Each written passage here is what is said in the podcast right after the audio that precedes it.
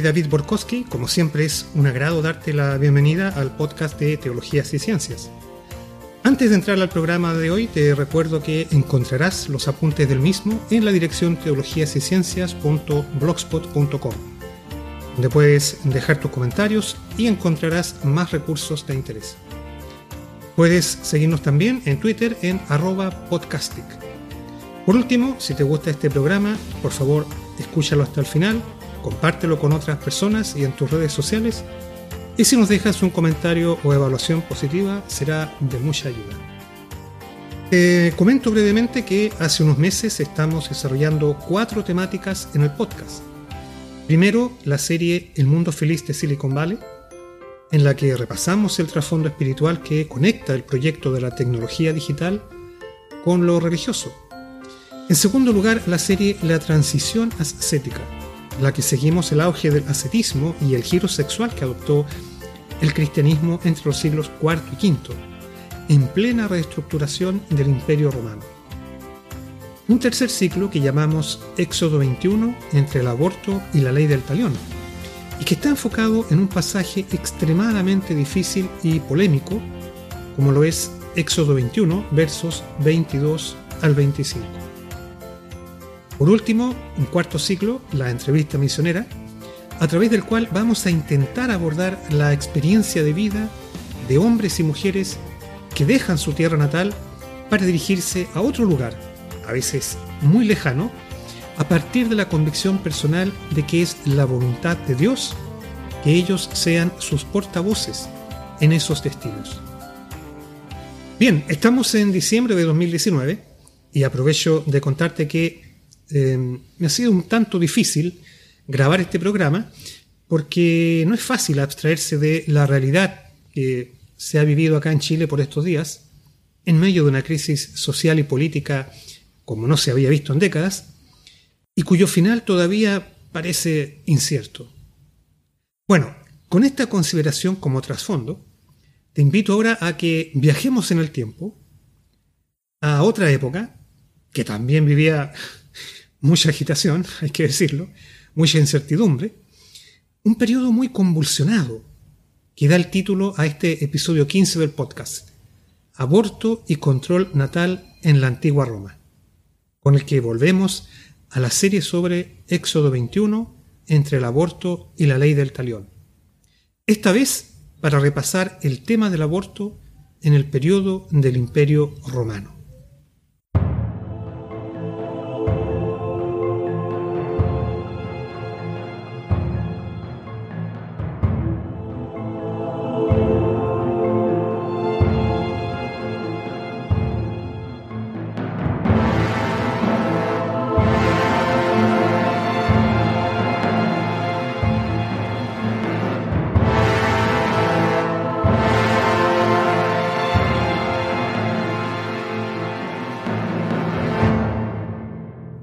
Mira, el control de la natalidad en la antigua Roma es hoy en día una cuestión profundamente debatida entre los expertos.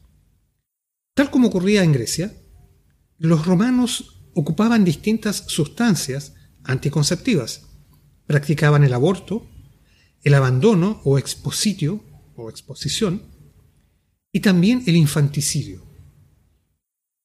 Por cierto, el término abortus se usaba indistintamente para referirse a abortos espontáneos e inducidos, las dos, cosas.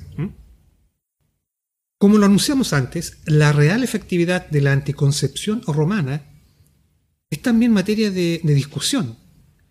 Mientras algunos expertos creen que estas sustancias, extraídas sobre todo a partir de vegetales, eran efectivas, otros, como Philippe Arguet, sostienen que la anticoncepción en Europa comenzó recién en el siglo XVII, allá por el 1600 y tanto, desestimando, desestimando los métodos de los antiguos como meras fábulas o cuentos folclóricos. Vale la pena citar aquí a uno de los críticos de Philippe Aguet, me refiero al investigador John Riddle, quien cree que la repetición de las mismas plantas citadas por distintos autores de la antigüedad debiera hacernos pensar que alguna base tendrían las preparaciones a partir de dichos vegetales, como una suerte de, em, digamos así, de farmacología antigua para la anticoncepción y el aborto. Según Riddle, el primer estudio científico que llamó la atención sobre el hecho de que extractos vegetales tuvieran efectos sobre la fertilidad humana fue el de Boleslav Skarzinski, en el año 1933, em, con material extraído a partir del sauce. Riddle incluye entre, entre esas plantas, que reflejan el saber antiguo, a la férula o cañaeja, la granada, usada como anticonceptivo oral y supositorio vaginal, el enebro, la ruda, la menta, el cogombrillo amargo y la zanahoria. Esto último, debo confesar, me dejó bastante sorprendido, la zanahoria. En fin. Bueno, de estos que acabamos de mencionar, la granada se cita varias veces en la Biblia y el enebro es el árbol debajo del cual se eh, reclinó el profeta Elías cuando, cuando pidió morir. una situación que se relata ya por eh, Primera Reyes capítulo 19, por ahí. Mientras que la menta y la ruda son usadas por Jesús como parte de las ilustraciones de una conocida eh, crítica, un discurso muy crítico contra los fariseos que vas a encontrar en Lucas capítulo 11. En el caso romano, la situación es más compleja dada la controversia existente acerca de una crisis demográfica, entre comillas, de potencial sobrepoblación que habría existido a fines de la República y en los inicios del imperio. Lo que nos recuerda, como vimos antes, una percepción similar en la Grecia clásica. Uno de los principales referentes de esta supuesta crisis es sin duda la famosa legislación de Augusto con respecto al matrimonio, que el emperador promulgó entre los años 18 a.C. y 9 después de Cristo. Es decir, por un lapso de casi 30 años. Nos referimos aquí, claro, a leyes como la Lex Julia de Maritandis Ordinibus del año 18 a.C., la Lex Julia de Adulteris y la Lex Papia Popea del año 9 después de Cristo.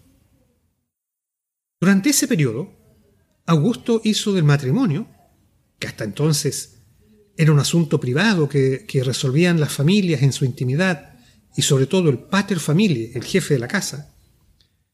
Bueno, Augusto es sobre todo eso una cuestión de Estado, donde las autoridades romanas tomaron como su propia responsabilidad que todo el mundo estuviera casado. Los solteros, que se casaran luego, y los viudos, que acortaran su duelo para volver también a casarse. Tomadas en su conjunto, las leyes de Augusto establecían incentivos para el matrimonio, para las familias que tuvieran muchos hijos, y también fijaban durísimas penas para los que violaran la moral sexual tradicional. Por ejemplo, el adulterio era un delito capital, no solo contra la familia, sino ahora contra el Estado. Augusto rompía así con una larga tradición republicana, de la época de la República, de no inmiscuirse en asuntos familiares. Por el contrario, bajo el régimen imperial, comenzando con Augusto, el matrimonio se convirtió en materia de gobierno público. Aprovechemos aquí entre paréntesis de criticar a Augusto, porque, como han resaltado varios autores, no deja de ser irónico que Augusto penalizara duramente el adulterio, penalizara duramente el adulterio, considerando que él mismo estuvo involucrado en una historia adúltera. Mira, ocurre que Augusto estaba casado. Su mujer se llamaba Escribonia, cuando conoció a la joven y hermosa Livia Drusila, cuyo cuyos padre y esposo eran enemigos políticos de Augusto. Todo indica que se trató de un amor a primera vista, Y Augusto se divorció de su esposa, Escribonia, el mismo día que nacía la única hija de ambos, Julia. Lo que revela que el tacto de Augusto en estas materias no, no era muy grande. Acto seguido, obligó a su vez al marido de Livia a separarse de ella, de modo que luego Augusto pudo casarse con Livia. Bueno, a los tres meses del nuevo matrimonio, Livia dio a luz a Druso. Las malas lenguas decían no era hijo del anterior marido de Livia, no que era hijo de Augusto. Así que en resumen, el primer emperador de Roma, el hombre que impuso leyes estrictas sobre la vida familiar y la fidelidad matrimonial, él mismo tuvo un segundo matrimonio con Livia, marcado por el adulterio. Pero, ¿por qué Augusto violó la privacidad de las familias en cuestiones matrimoniales? La respuesta clásica es que Roma enfrentaba una crisis demográfica, un descenso de la población que el emperador leyó como una amenaza para la estabilidad romana y que decidió entonces solucionar con leyes que obligaran a todos a casarse, castigando a quienes no cumplieran con esta patriótica obligación. En todo caso, hay que aclarar que Augusto no estaba preocupado por todas las familias que habían en el imperio, sino por las familias romanas, quienes eran ciudadanos romanos, y en especial por la élite aristocrática leyes de Augusto tenían por objetivo aumentar la proporción de población romana en medio de todas las etnias que habitaban en el imperio. De lo que se tiene certeza es que al menos en la aristocracia romana efectivamente había una baja natalidad. Pero la razón de esta situación es motivo de controversia. Hay quienes creen que las familias poderosas optaban por tener pocos hijos, como una manera de evitar la atomización, la división de la propiedad familiar. Patrón que observamos antes en un programa anterior en el caso griego. La tierra era la base de la riqueza, y si se fragmentaba entre muchos herederos, también declinaba la riqueza familiar. Así que tener pocos hijos sería una fórmula para mantener concentrada la fortuna de la familia. En tales casos, la aristocracia romana habría tenido incentivos para haber practicado un control de la natalidad vía una combinación de anticoncepción, aborto, infanticidio y exposidio, es decir, abandono de niños. Ahora bien, como el aborto ha sido siempre una opción riesgosa, y más aún podrás imaginar hace milenios en la antigüedad, parece razonable que la anticoncepción fuera una práctica extendida en la élite romana. De ahí que varios expertos crean que los anticonceptivos usados por las mujeres y médicos romanos deben haber sido efectivos para mantener una baja natalidad. Por otro lado, teorías recientes indican que tal vez las sustancias anticonceptivas no sean la única o la principal explicación de esa menor cantidad de hijos. En primer lugar, sabemos que los romanos gustaban de los saunas o baños calientes, una tradición particularmente enraizada en la aristocracia. Los patricios romanos disfrutaban de sumergirse en las aguas a alta temperatura por periodos prolongados. Se trata de una afición riesgosa, pues la investigación moderna nos advierte que en el caso particular de los hombres, la exposición prolongada en agua muy caliente puede afectar la producción de espermatozoides en los testículos. Es decir, podría causar problemas de esterilidad. Otra vez, entre paréntesis, citemos el caso de Augusto. Que nunca pudo tener hijos con su segunda esposa Livia, y en general los emperadores de los primeros dos siglos rara vez tuvieron hijos que los sucedieran en el trono. Ahí tenemos entonces otra posible explicación aparte de la anticoncepción. En segundo lugar, la costumbre de las matronas romanas de amamantar a sus hijos hasta los dos o tres años también tenía sus efectos en la reproducción. Hoy se sabe que la lactancia es un periodo durante el cual la mujer disminuye su fertilidad. Para resumir, la explicación de una baja natalidad en las, clases, superiores de Roma, de haber existido, y si fuese la causante de la legislación matrimonial de Augusto, podría deberse a otros factores además de la potencial eficacia de los anticonceptivos usados, de los anticonceptivos usados o del número de abortos practicados. Los baños calientes y los largos periodos de lactancia podrían ser otros factores a tomar en cuenta. En la medicina romana, uno de los primeros en citar a Hipócrates como una autoridad fue el médico siciliano Escribonio Largo, médico que acompañó al emperador Claudio en la campaña de las Islas Británicas, allá por el año 43, y autor de un conocido tratado sobre las drogas llamado Composiciones. Escribonio Largo creía que practicar abortos era contrario al espíritu hipocrático. Le cito aquí textual las palabras de Escribonio, comillas. Hipócrates, el fundador de nuestra profesión, nos dio los principios de nuestra empresa a través del juramento en el cual uno promete no dar una medicina a una mujer embarazada para que vote su feto. Cada doctor debe hacer esto claro a sus estudiantes, formando sus mentes desde un inicio hacia el bien de la humanidad. Cualquiera que piense que es criminal dañar la precaria esperanza de un ser humano antes de nacer, por cierto juzgará tanto más criminal, más criminal dañar a los vivos.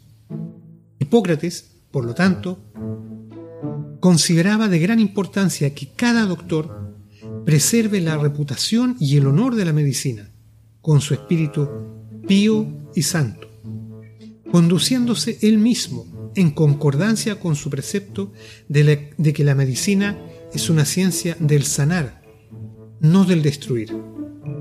Tierra de comillas. Hasta ahí la cita de Escribonio Largo. Por otro lado, una de las principales autoridades sobre la salud femenina en la medicina romana fue sin duda Sorano o Soranus, un médico que estuvo activo durante los reinados de los emperadores Trajano y Adriano, primero en Alejandría y después en Roma, cuya fama posterior deriva de su libro Ginecología, que es del siglo II. Su ascendiente en la antigüedad fue tal que un investigador moderno como Himes lo llama el mayor ginecólogo de la antigüedad. Así tal cual. Sorano conocía muy bien la diferencia entre sustancias anticonceptivas y abortivas, y su experiencia en el uso de ellas le llevó al convencimiento de que en estas materias definitivamente era mejor prevenir que curar.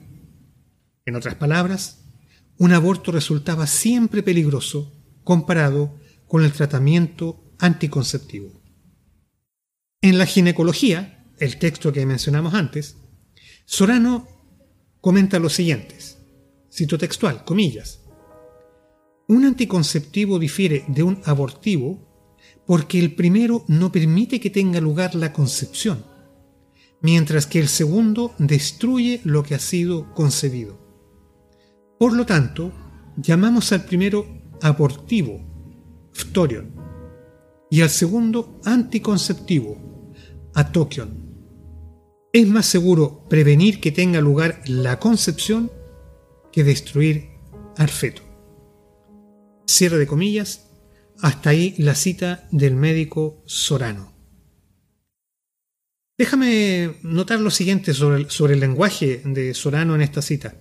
El griego phtorion deriva de la raíz phtora, que se podría traducir como dejar de ser, que alternativamente se traduce también como, como corromperse o podrirse. Así, por ejemplo, Phytophthora es la denominación científica genérica de una serie de hongos que atacan diversos vegetales, dando como resultado un proceso de pudrición que termina con plantas y frutos. En el ánimo de que prevenir la concepción era mejor que abortar una criatura, Sorano aconsejaba, comillas, el mejor momento para la relación fructífera es cuando la menstruación está terminando y la urgencia y el apetito por el coito está presente, porque el momento antes de la menstruación no es adecuado. De comillas. Hay entonces un comentario de Sorano sobre el momento o la forma de escoger un mejor camino para prevenir la concepción al momento de tener relaciones. Como vemos, Sorano, al igual que varios de sus colegas médicos, hacía una clara distinción entre anticoncepción y aborto. Pero, ¿entendía la población romana esa diferencia? En esta, como en muchas otras materias, los expertos están divididos. Pero una buena parte cree que es muy probable que el romano común y corriente viera la anticoncepción y el aborto como una misma cosa, es decir, no distinguiera entre una y otra. Sorano también apelaba al padre de la medicina, a Hipócrates, y creía acorde con la ética hipocrática no intervenir en el curso de la naturaleza, salvo, salvo cuando un embarazo amenazara la vida de la madre, o cuando ésta fuera muy joven, fuera muy joven y su útero no estuviera aún desarrollado. Sorano solo ejecutaría un aborto en casos donde la niña involucrada fuera tan joven que el embarazo amenazara con un daño permanente al útero. El aborto, posiblemente por medios quirúrgicos, quirúrgicos era entonces recomendable. Un dato anexo que vale la pena tener presente es que Sorano rehusaba practicar abortos, por ejemplo, para ocultar las infidelidades de un, adulterio, cosa bastante común en la Roma de su época. En la terminología griega, hagamos aquí un paréntesis, en la terminología griega se usaba el término griego embrión para referirse en general a cualquier etapa del desarrollo durante el embarazo. En la terminología médica moderna, se denomina embrión, técnicamente hablando, a la etapa de desarrollo desde dos semanas después de la concepción hasta el final de la séptima u octava semana, mientras que, por feto, se entiende el desarrollo desde la octava semana, después de la fertilización, hasta el nacimiento. Esa es una diferencia técnica con el lenguaje de los antiguos griegos. Pequeño paréntesis. Bueno, un tema que. Un tema aparte es el infanticidio, que se repite en Roma tal como antes eh, en Grecia. Según el autor e investigador Walter Scheidel, el infanticidio que se, practicó en Roma, como en muchas otras sociedades antiguas. Lo que sigue en disputa son aspectos como si hubo un sesgo por género, es decir, si había más tendencia a matar a niñas que a niños. Scheidel invoca al autor antiguo Dionisio de Alicarnaso, quien afirma que Rómulo estableció que se criara a todo hijo sano y a una niña por pareja, que sería consistente con la discriminación contra las hijas mayores en varias sociedades antiguas y contemporáneas. Por cierto, vale, vale la pena, a propósito de este tema del infanticidio, Vale la pena tener presente que el infanticidio persistió hasta la época moderna, por ejemplo en sociedades asiáticas como India, China y Japón. Mira, en este último caso, en el, en el Japón, resulta impresionante que aldeanos nipones de los siglos XVII, perdón, de los siglos XVIII y XIX practicaran el infanticidio tanto en tiempos de adversidad como en épocas de bonanza. Sobre todo con el objeto de limitar el tamaño de la familia y de esta forma asegurar la estabilidad o prosperidad material del grupo. Según algunos autores, el ahogamiento por inmersión era una forma común de matar a los bebés que amenazaban la estricta planificación familiar. Bueno, volviendo, bueno, volviendo a la antigüedad, con respecto a la situación de la infancia en la civilización romana en general, hay que decir que su condición no era mucho mejor que en la vecina Grecia. En los inicios de la historia romana, los padres disfrutaban de patria potestas. La patria potestad, diríamos, lo que les confería derecho de vida y muerte sobre sus hijos. Un padre podía decidir entonces si un bebé vivía o era abandonado. Además, la romana, la sociedad romana, era una sociedad extraordinariamente clasista. Y en ese rígido esquema, los grupos inferiores o excluidos se alimentaban de la misma base de, de reclutamiento, los niños, los niños abandonados. Y aquí se escribía también el futuro de los niños abandonados. Ser delincuente, esclavo o prostituta, todos calificados como infames en la nomenclatura social romana, bueno, era un destino definido desde la niñez, casi desde el nacimiento. Hablando precisamente de los bebés que eran, eran expuestos o abandonados, el autor Brent Shaw comenta lo siguientes, comillas, Nuestra documentación sobre su estatus es quizás mejor para Egipto, pero el fenómeno era extendido a través de la mayoría de las provincias del imperio. A veces, estos niños en exceso eran expuestos por sus padres con el propósito de que murieran. Pero pareciera ser que un buen número, quizás la mayoría, de tales niños eran abandonados por sus padres con la idea de que serían criados por otras personas. La expositio, o exposición o abandono, o dejarlos al exterior. Era por lo tanto una posible alternativa al infanticidio intencional. Los receptores normales, al parecer, no eran por lo común personas libres que trataran de adoptar tales niños, si bien es cierto que tal práctica existía, sino más bien comerciantes de esclavos u otras personas que deseaban adquirir los niños para criarlos en varias formas de servidumbre. Los receptores normales, al parecer, no eran por lo común las personas libres que trataran de adoptar tales niños, si bien tal práctica existía, sino comerciantes de esclavos u otras personas que deseaban adquirir esos niños para criarlos en varias formas de servidumbre, ya sea en esclavitud o para prostituirlos. Muy a menudo, tal parece, los padres se sentían obligados tal vez debido a prohibiciones legales, a pasar a través de un procedimiento de abandono o adopción ficticio con el mismo propósito. En la práctica, en la práctica de exponer niños indeseados, puede haber pocas dudas de que en general las niñas eran menos valoradas que los niños, debido a un amplio conjunto de razones que involucraban el trabajo, la herencia, la continuidad familiar y los valores masculinos predominantes.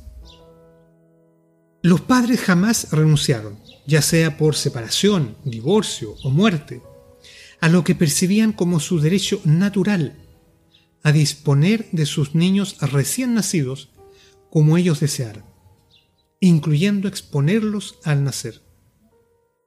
Si bien parece cierto que se exponían más niñas que niños, lo inverso parece ser verdad en términos de hacerse de estos niños.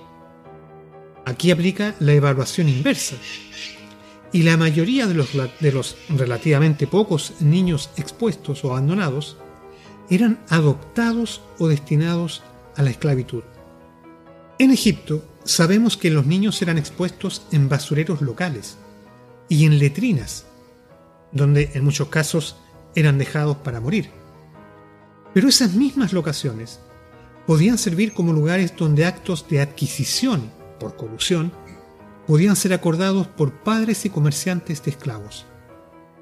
De hecho, parecería haber una clara relación entre el hacerse de niños y un significativo número de egipcios que usaban lo que diplomáticamente se rotulaba como coprónimos, esto es, nombres que derivan de la palabra copros, que significa caca. Para el periodo cuando están ampliamente comprobados en nuestros registros papirológicos, principalmente los siglos 3 y 4, estos nombres parecen haber perdido algo de su fuerza peyorativa. Cierre de comillas, hasta ahí la cita de este autor. Lo que está diciendo, ¿no es cierto?, este, este autor es que a veces se abandonaban niños donde había letrinas, es decir, eran, eran baños, la gente iba a hacer sus necesidades y ahí también los padres dejaban sus niños para que murieran, o bien en esos lugares medio oscuros se concertaban, ¿cierto?, con los traficantes de esclavos para que a cambio de plata se llevaran sus guaguas. Esa era la triste historia. Si pensábamos de que las guerras eran una fuente principal de esclavos para sostener el sistema esclavista romano, yo y otros investigadores nos aclaran que el mecanismo de expositio o, abandono era una de las fuentes internas básicas para el sistema de esclavos en el imperio. De modo que los niños abandonados constituían la quintesencia de los excluidos del mundo romano. Ahora, es verdad que autoridades imperiales en ocasiones trataron de limitar o controlar la práctica de la expositio, del abandono de niños, como nos lo recuerda el intercambio epistolar entre Plinio el joven y el emperador Trajano a propósito de la situación de los niños abandonados en Bitinia. En Bitinia, alrededor del año 100 de nuestra era, y más tarde la legislación de Alejandro Severo del año 224, que reafirmaba el derecho de un niño abandonado a recuperar su libertad. Si bien el padre que quisiera recuperarlo debía pagar los gastos que hubiera tenido el que lo hubiese criado como esclavo. Pero sus efectos prácticos, los efectos prácticos de esta, legislación imperial fueron nulos. Al final, esta situación revela una terrible falla en la ley romana, que establecía que la condición del niño al nacer era irrevocable. Quien nace libre debe morir libre. Pero la verdad es que quienes eran libres de nacimiento podían terminar reducidos a esclavitud por la voluntad de terceros inescrupulosos. Una vez que un niño era apropiado como esclavo, era muy difícil que saliera del sistema. La expositio o abandono de niños y el infanticidio no fueron encarados de verdad hasta el reinado de Constantino y los emperadores cristianos a partir del siglo IV, y en especial Justiniano, quien tuvo cuidado en legislar para que los niños que fueran expuestos retuvieran el estatus de libertad y prohibir que quienes recogieran a estos niños los pudieran esclavizar o someter a algún tipo de servidumbre. Bien, pues terminamos así el capítulo de hoy, un breve repaso al aborto y al control natal en la antigua Roma, capítulo sobrecogedor sin duda y espeluznante, de abandono y muerte de niños, que espero haya sido de interés para ti. Gracias una vez más y si Dios quiere, nos encontramos en el próximo programa. Chao.